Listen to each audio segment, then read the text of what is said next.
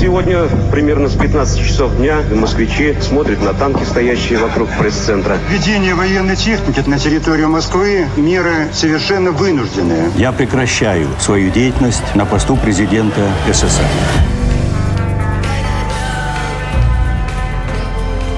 Тридцать лет без СССР. Мой 1991 год. Представить себе, что вот этот монстр под названием Советский Союз распадется, что не будет этой страны, которая так называется. Но если бы еще за два дня до Беловежской пущи мне бы кто-то сказал, что Советского Союза не будет, конечно, я бы расхохотался в лицо. Что для вас значит свобода? Отсутствие границ, внутренних рамок, внешней цензуры. Да, конечно, это свобода. Деньги? Безусловно. На них можно купить чувство свободы, хотя бы на время. А вот привычки, отношения и следующие за ними обязательства, попадая в них, свободой приходится уже делиться. Но есть и другие препятствия для достижения абсолютной свободы. Так устроен наш мир, что человек лишен главного – свободы выбора, когда ему жить, а когда умирать. Это подкаст «30 лет без СССР», где мы рассказываем о людях, которые родились в Советском Союзе, но жить им пришлось уже в другой стране. Герой нового выпуска – легендарный автор газеты «Московский комсомолец», музыкальный журналист Артур Гаспарян. В 80-е он учился на историческом факультете Высшей комсомольской школы при ЦК ВЛКСМ и был, как сам говорит, обычным любителем музыки. Песни советского телевизора в исполнении Иосифа Кобзона, Софии Ротару, Валентины Толкуновой мало интересовали молодежь. Она слушала западную, современную на тот момент музыку и отечественный полуподпольный рок. На государственных ТВ и радиоканалах в основном звучали классика, фольклор и патриотические песни. И лишь иногда проскальзывали ритмы и мелодии зарубежной эстрады. Тогда так называли творчество музыкантов из других стран.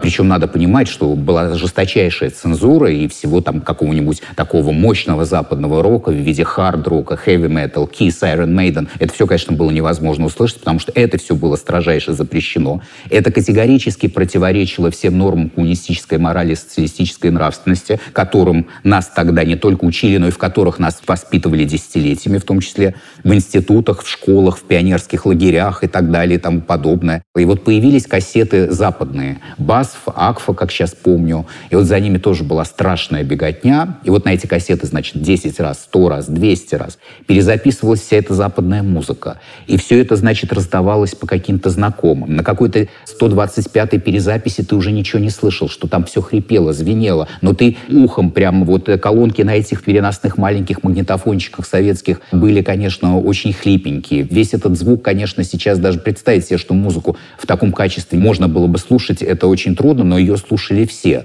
Пытались что-то там на каких-то школьных дискотеках, посвященных каким-то праздникам, включать что-то, какую-то западную музыку, группу Смоки, например, да, или там, не приведи Господь, еще и какую-нибудь машину времени, на это тут же, если вдруг там какой-нибудь дежурный преподаватель или какой-нибудь особо бдительный председатель какой-нибудь дружины или комсомольского комитета, который особенно должен был бдительно стоять на страже коммунистической нравственности, социалистической морали, видел такой факты морального разложения на школьной дискотеке, значит, вызывались инициаторы всего этого дела, могло дойти там до и выговоров, и до исключения школы, доходили еще, стригли ножницами, если вот были длинные волосы у людей, да, тогда было модно молодежи носить длинные волосы, нравился парням, ну, как типа битлы, там все такое. Это тоже считалось страшным вызовом нормам общественной морали, значит, могли просто подойти, обкромсать, сказать, что, что ты ведешь себя совершенно неподобающим, непотребным образом, Прям что твой облик не соответствует, вы такие глаза круглые делаете, неужели вы всего этого не знаете? Мы все оттуда, из той реальности. Поэтому, когда, собственно говоря, какие-то, ну, на мой взгляд, недоумки начинают ностальгировать по Советскому Союзу, мне просто хочется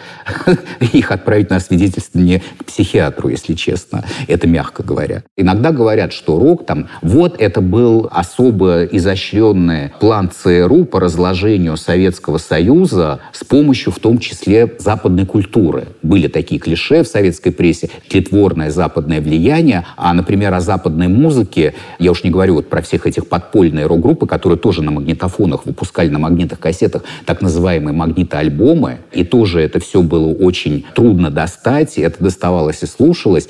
И что вот это все вот привело к тому, что были утеряны некие там какие-то стержни морально-нравственные. Молодежь разложилась, и это вот один из инструментов разрушения того светлого, прекрасного прошлого, которое называлось Советский Союз.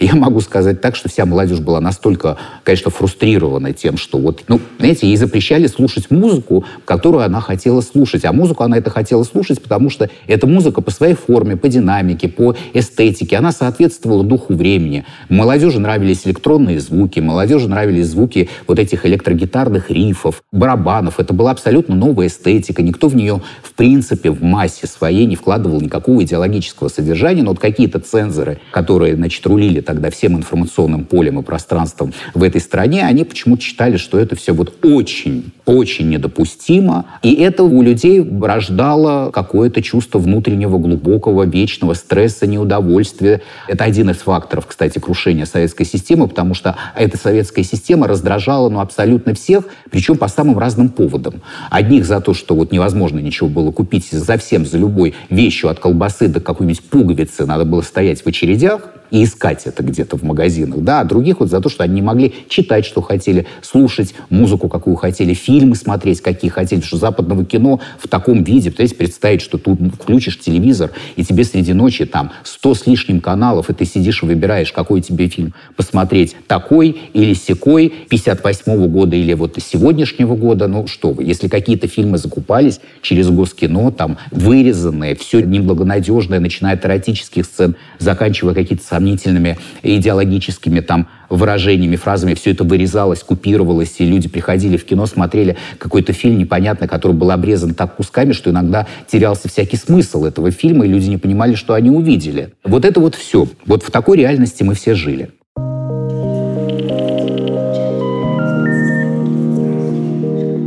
Для нас, для всех любителей музыки, тогда еще большой отдушиной, помимо всего прочего, была газета «Московский комсомолец». Потому что в московском комсомольце в 1976 году возникла музыкальная рубрика, которая называлась «Звуковая дорожка». Сперва мне очень осторожненько. То есть сперва там, допустим, обязательно должна была быть статья про какую-нибудь Анну Герман, которая, в общем, для молодежи была что мертвым на припарке, понимаете? И нафиг она была никому не нужна. Это Анна Герман. Это сейчас уже, конечно, с уже пережитым, прожитым, с накопленными знаниями. Ты, конечно, понимаешь, что да, это тоже был некий акт искусства, и это была хорошая певица, но молодежи это было неинтересно. Это была другая эпоха, это была другая целевая аудитория, а молодежи нужно было вот что-то прочитать про Аллу Пугачеву, которую тоже тогда она вроде и популярная была, и в то же время она всегда балансировала на грани, ее часто запрещали, очень ее не любило руководство гостелерадио и постоянно ставили палки в колеса. Ну, по крайней мере, ее там первые пластинки, когда вышли, это был просто какой-то сенсационная бомба, потому что настолько свободно поданной э, музыки не вот это вот все дежурные песенки про любовь, комсомол и весну, а когда вдруг на сцену вышел человек, который от своего имени, абсолютно не ссылаясь там на какие-то мой адрес не дома, не улица, мой адрес Советский Союз, надо было вот это все патриотическое, вот это мутное вей, вот это все обязательно надо было петь.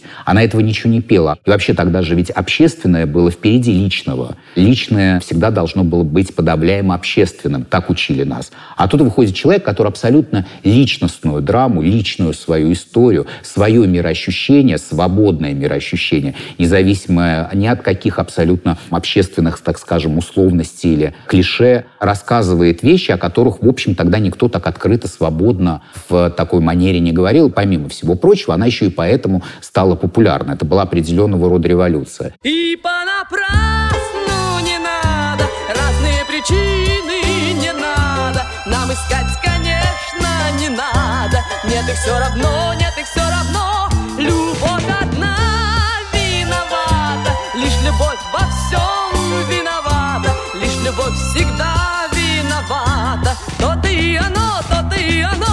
Так вот, и МК стал писать вот в звуковых дорожках. Была единственная газета на всю страну, где можно было о рок-музыке прочитать и о поп-музыке, о современной музыке, о тех группах, которые реально интересовали людей, которых не показывали по телевизору, которых не крутили по радио. Они хотя бы можно было прочитать в газете. Постоянно в эти публикации вмешивалась цензура, некоторые материалы снимались, после некоторых материалов были страшные скандалы, как, например, в 80-м году после первой статьи вообще в истории советской прессы о группе «Машина времени», которая тогда была, в общем да как, так же, как и сейчас, была практически нежелательна, особенно фигура его лидера Андрея Макаревича. Считалось, что это вот все их вот эти философские тексты, там «Сегодня самый лучший день», «Сегодня битва с дураками», что это вот все намек на партийную верхушку, что это вот очень такое сомнительное философствование с подтекстом антисоветским, поэтому вот не будем эту группу никуда пускать.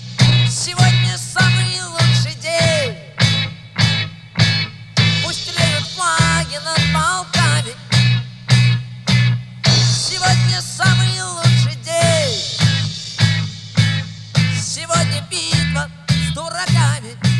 А что именно вы написали такого газету, что после этого вас решили взять сразу в штат? Так как у меня уже благодаря моей вот такой тусовочной истории, я там пытался ходить на какие-то подпольные концерты, я был на концертах в Доме культуры моей у группы «Браво», там через своих знакомых, познакомился с Жанной Агузаровой, которая тогда была Ивоной Андерс. И у меня были уже какие-то связи знакомые. Там я познакомился с Николаем Мейнертом, очень известным журналистом, недавно умершим, к сожалению, в Эстонии, который в эстонской какой-то городской там или республиканской рекламной такой небольшой газете делал культовые совершенно выпуски. Там как-то посвободнее было с рок-музыкой, потому что там была рядом Финляндия, и вся Эстония смотрела даже тогда с обычных антенн, ловила финское телевидение. Это будучи студентом? Да, будучи студентом. И так как я уже вот был немножко во всей этой среде, то я познакомился, я как-то ездил в Таллин, по-моему, у нас там была даже какая-то комсомольская практика, Коля Мейнер там познакомил меня с какими-то музыкантами, познакомился я там тогда с Анной Вески, сделал интервью с Анной Вески, короче сделал интервью с Анной Вески, потом еще появилась группа «Форум», очень прогрессивная по тем временам, 85 год, композитор Александр Морозов, за счет того, что он был композитором официальным, легальным, советским, ему разрешили сделать супер популярный совершенно тогда и супер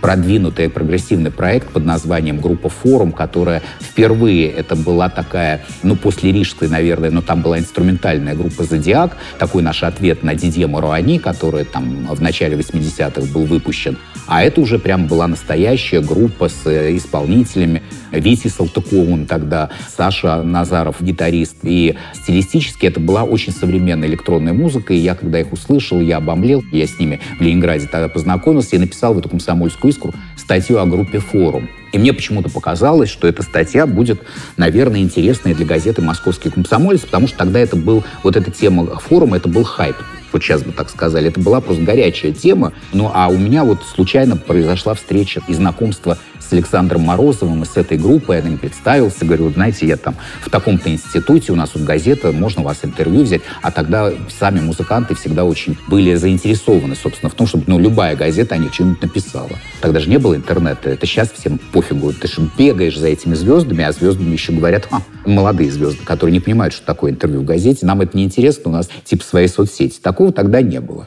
И как раз мы уже познакомились к этому времени с Димой Шавыриным, с московским комсомольцем, потому что они приезжали к нам с собственным выпуском в МК. Дима рассказывал, как работает звуковая дорожка, включал нам вот эти записи подпольных тогда первых русских рок-групп э, таких, или уже даже была вторая волна, там начиная от «Машины времени», заканчивая группой «Примус», очень скандальной, в которой пел Юрий Лоза, ныне такой вот весь из себя правильный поборник духовных скреп, а пел тогда такие песенки, которые приводили в ужас просто всю советскую цензуру. «Девочка сегодня в баре, девочке 16 лет», вот такие были песни, просто тихий ужас. Но группа была популярна.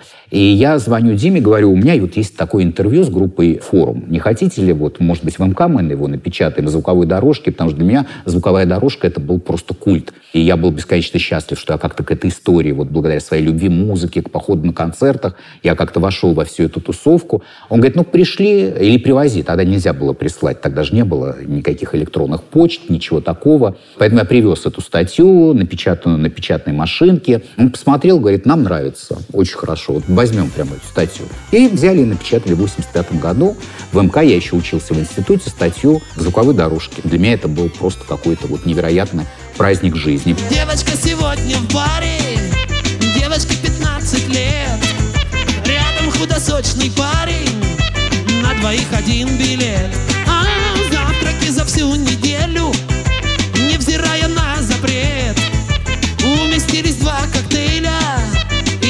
и полпачки сигарет. Вы сказали, что многих раздражало в Советском Союзе это то, что пустые прилавки были, а других раздражало это... Что не было свободы. Да, постоянная цензура. А вас лично что раздражало? Все. Вот и то, и другое, и пятое, и десятое. Серая, душная жизнь во всех смыслах этого слова. И, конечно, когда вдруг случайно в какой-нибудь передаче «Международная панорама» в очередном репортаже про то, как загнивает Запад, тебе показывали какую-то яркую картинку Парижа с каким-нибудь Мулен Ружем, ну, понятно, что все это сопровождалось рассказом про то, как чудовищно там жить. Даже на этом подсознательном сознании ты понимал, да, или там видел вдруг неожиданно какая-то панорама Нью-Йорка возникала в передаче «Международная панорама». Редко, не часто, да, потому что интернета, опять же, не было, информации не было никакой. И вот эта вот абсолютно картина вот такой тотальной унылости вокруг, унылости духовной, унылости эстетической, грязный серый город, который в 9 часов вечера уже вымирал и засыпал, потому что не было ничего, ничего нигде не работало. Никаких магазинов, клубы, что вы, кафе, там, выпить чашку эспрессо, да вы что? Люди дома питались тем, что удавалось урывать вот в магазинах, когда выбрасывали эти вот несчастные, там, какую-нибудь колбасу, там по 500 грамм в руки давали. Масло по 500 грамм в руки только. Сейчас, правда, никому в голову не придет 500 грамм масла за раз покупать. Но тогда брали, потому что понимали, что завтра ты можешь прийти в магазин, а этого масла не будет. Поэтому выстраивалась дикая очередь, и продавщица какая-нибудь в грязном вот этом халате, такого хамоватого вида, потому что советский сервис, это же была отдельная история. Сейчас просто вы этого не знаете, вы не можете понять, как вы пришли в магазин, и вас обхамили. А тогда просто это была норма жизни. Ты приходишь в магазин, на тебя смотрят, как на врага народа, что ты сюда приперся. Стоит какая-нибудь Матрона с криками «Вас много, я одна». То есть это было тотальное унижение во всем. Знаете, вот во всем. Это было просто унижение. Всю жизнь люди жили, рождались, жили при дефиците, стояли в очередях и умирали также. Туалетную бумагу, знаете, было, носили вот такими, как гавайские гирлянды люди вешают, а люди вот так вот ходили с гирляндами туалетной бумаги, потому что тоже был большой дефицит. А надо же каждый день чем-то подтираться. Многие газетами подтирались. И свинец весь оставался, соответственно, в не очень предназначенных для этого свинца местах. Люди болели. Иногда выкидывали туалетную бумагу. Это был страшный дефицит. Ее надо было сразу затариваться. Вот просто брали рулонами вот этим вот на веревках там по 10, 20, 30 рулонов. Да, вот как вы думаете, это вообще вот такая жизнь, она может кому-то понравиться? Вот мне она, например, не нравилась. Я не знаю, кто-то вот ностальгирует, кому-то, видимо, хочется в эти времена вернуться. Мне не хочется. Про 91 вот август. Где вы находились? Вы помните? Да, я прекрасно помню это время. 18 августа 91 года выездной фестиваль звуковой дорожки в городе Свердловске. Маша Распутина, тогда еще только восходящая звезда советской поп-музыки нового поколения. Это как сейчас Клава Кока, да? Только в отличие от э, Клавы Коки, Маша прекрасно пела, и у нее был восхитительный голос. И замечательная музыка. Не просто хиты, а вот прям хиты-хиты, хитяры с породистой музыкой, с композиционной музыкой. Помню точно, она была хедлайнером. Какие-то еще там, может, Кармен. Я даже вот остальных не очень хорошо помню. Надо просто посмотреть в подшивках газеты. А мы тогда вот были, собственно говоря, на волне вот этой вот новой уже открытой истории, когда музыка открылась, когда цензура была уже отменена официально, как вы помните. Даже запрещена еще по Советской Конституции. При Советском Союзе отменили цензуру. И шестую статью Конституции, которая говорила о руководящей направляющей силе Коммунистической партии Советского Союза. Мы стали делать вот такие массовые большие концерты. И они пользовались огромным спросом. И была такая параллельная история, как выездные фестивали звуковой дорожки. Мы поехали в город Свердловск, короче, с этим выездным фестивалем. 18 августа вечером Маша прекрасно пропела «Я родилась в Сибири», «Играй, музыкант», все счастливые и довольные. А утром 19-го нам вылетать с тогдашним директором наших программ в Сочи, потому что там тоже очень хотели звуковую дорожку, мы должны были полететь, заключить договор. Утром мы приезжаем в филармонию, чтобы закрыть какие-то формальности, тогда же еще была вот это все через филармонии делалось, да, значит, надо было какой-то акт приема передачи, чего-то подписать, а утром я еще просыпаюсь, включаю телевизор, а там какой-то балет. Но тогда мы не были избалованы вообще телевидением. И поэтому для меня это даже не показалось каким-то странным, потому что, ну, что-то там по советскому телевидению показывают балет. И балеты хорошо. Я вообще утром редко смотрел телевизор. Думаю, наверное, так положено. Просто нам рано надо было лететь. Я выключил. Мы приезжаем в эту филармонию, там вот нам бы подписать то, нам подписать это, а там какая-то суета. И говорят, вы что, подождите с вашим подписать, у нас тут переворот. Мы говорим, ха-ха, да, переворот, но нам бы вот это подписать все-таки. А они говорят, что ха-ха-то? И включают радио. А там вот эта вот вся история ГКЧП, 6 соток, чрезвычайное положение, и, говорит, газеты мы все закрываем. В том числе, я так понимаю, закрывается московский комсомолец, потому что оставили тогда только три газеты. Даже две, по-моему. «Правду» и «Красную звезду». Газета Минобороны, газета «Как ПСС». И, конечно, мы понимаем в этот момент, что Сочи накрывается медным тазом, что ни в какой Сочи лететь нельзя. Я звоню в редакцию, кое-как дозваниваюсь, тогда что же мобильных телефонов не было. Вот эти все дисковые аппараты, междугородняя связь, через каких-то операторов. Кто-то в этой филармонии, у них там лимит на междугородние звонки. Мне пришлось там долго выпрашивать какое-то разрешение позвонить. Разрешили позвонить. Я набираю в Москву, в редакцию, в приемную редактора. Там сидит секретарь, говорю, что происходит? Там говорит, ну что происходит? Газеты все закрыли, мы сидим в редакции, баррикадируемся. Гусев говорит, будем стоять до последнего. Ты, говорит, где? Я говорю, ну где, где я в Караганде? И говорит, в Свердловске у нас фестиваль звуковой дорожки закончился. А она говорит, ну, не знаю, что делать. В общем, короче, мы несемся в этот аэропорт, я прилетаю в Москву, едем мы из аэропорта в город, дороги забиты танками, какой-то военной техникой, все это производит совершенно угнетающее впечатление. Я приезжаю в редакцию, стучусь, там, значит, приоткрывают, типа, а, свои, да, захожу. И дальше все три остальные дня у меня прошли, собственно, в редакции. Мы начали, распределили обязанности, так как газеты закрыли, МК начал печатать. Тогда, понимаете, не было вот этого ощущения страха. То есть какие-то там упыри чего-то закрыли. Вот сейчас, конечно, все бы притихли, да? Вот сейчас объявляют через одного иноагентов, и все вот как-то вот, ну, ничего не происходит, да? Все боятся предупреждения какие-то и все прочее. А там вот мы засели в редакции, начали печатать листовки на принтере. Слава богу, тогда уже появились принтеры. Я разносил по ночной Москве среди баррикад у Белого дома, по подъездам, по каким-то там публичным местам. Вот эти вот кипы огромные листовок московского комсомольца.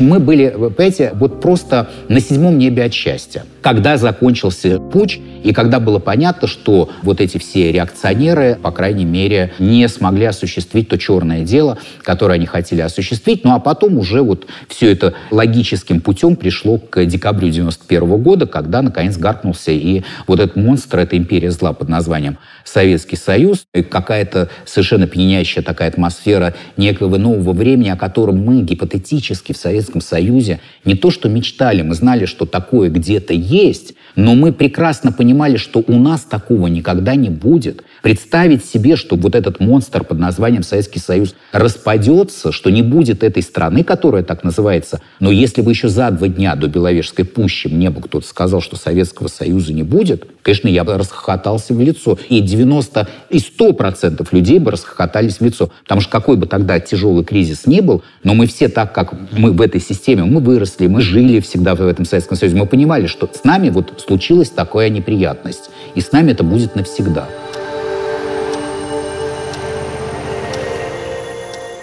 В такой очень странной сейчас живем, какой-то очень ватной ситуации, когда с одной стороны мы вроде в новой стране, а с другой стороны очень много вот этой вот абсолютно лже-ностальгии, запудренных мозгов, у людей, вот в том числе у вас, я смотрю, они запудрены, потому что вы на меня смотрите вот с такими широко открытыми глазами, не можете понять, думаете, что я вам сказки рассказываю. А это все было именно так, как я вам сейчас рассказывал. Почему я на вас такими глазами смотрела? Потому что вот многие говорили, ну как, вот вы сказали, в советское время вообще ничего не было прекрасно. Это вот последний мой вопрос. А мне говорят, как же там медицина была совершенно прекрасной, образование, разве нет? Одно из лучших. Послушайте, образование зачем дается человеку? Для чего? Для того, чтобы он умел самостоятельно мыслить. Критически в том числе, правильно? Чтобы он был личностью.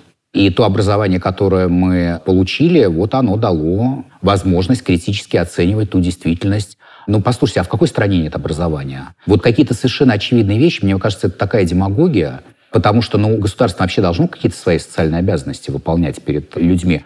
Вообще функция государства существовать для того, чтобы людям хорошо жилось. Не люди должны для государства быть. Вот в свое время Алла Пугачева сказала очень хорошую фразу, говорит, вот патриотизм государство требует, там, допустим, от чеченцев, чтобы они любили родину. Да, это она просто говорила в те времена, когда вот была вот эта чеченская война и все прочее чеченец-то, может быть, конкретно какой-то он и любит эту родину, только вот родина его не очень любит. И возникает вот эта вот проблема тогда, вот несоответствие. Или там какой-нибудь гей, он любит родину, но Родина его не любит, она его пинает и называет человеком второго сорта. Понимаете, а должна быть взаимная любовь. Патриотизм — это взаимная любовь государства и своих граждан. И я вам скажу, что вот эти все размышления, которые были получены благодаря образованию, они, в общем, привели, наверное, к в том числе умению анализировать, смотреть, сравнивать, думать. Они, наверное, привели к осмыслению того, что та система, в которой мы живем, она все-таки больше и империя зла, чем империя какого-то добра. И в конце концов, ну,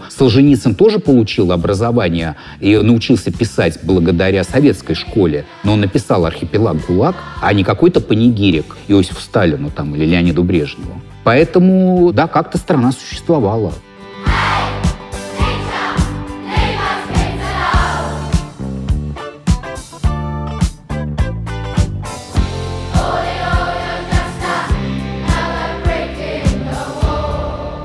Это подкаст «30 лет без СССР», где мы рассказываем о людях, которые родились в Советском Союзе, но жить им пришлось в другой стране.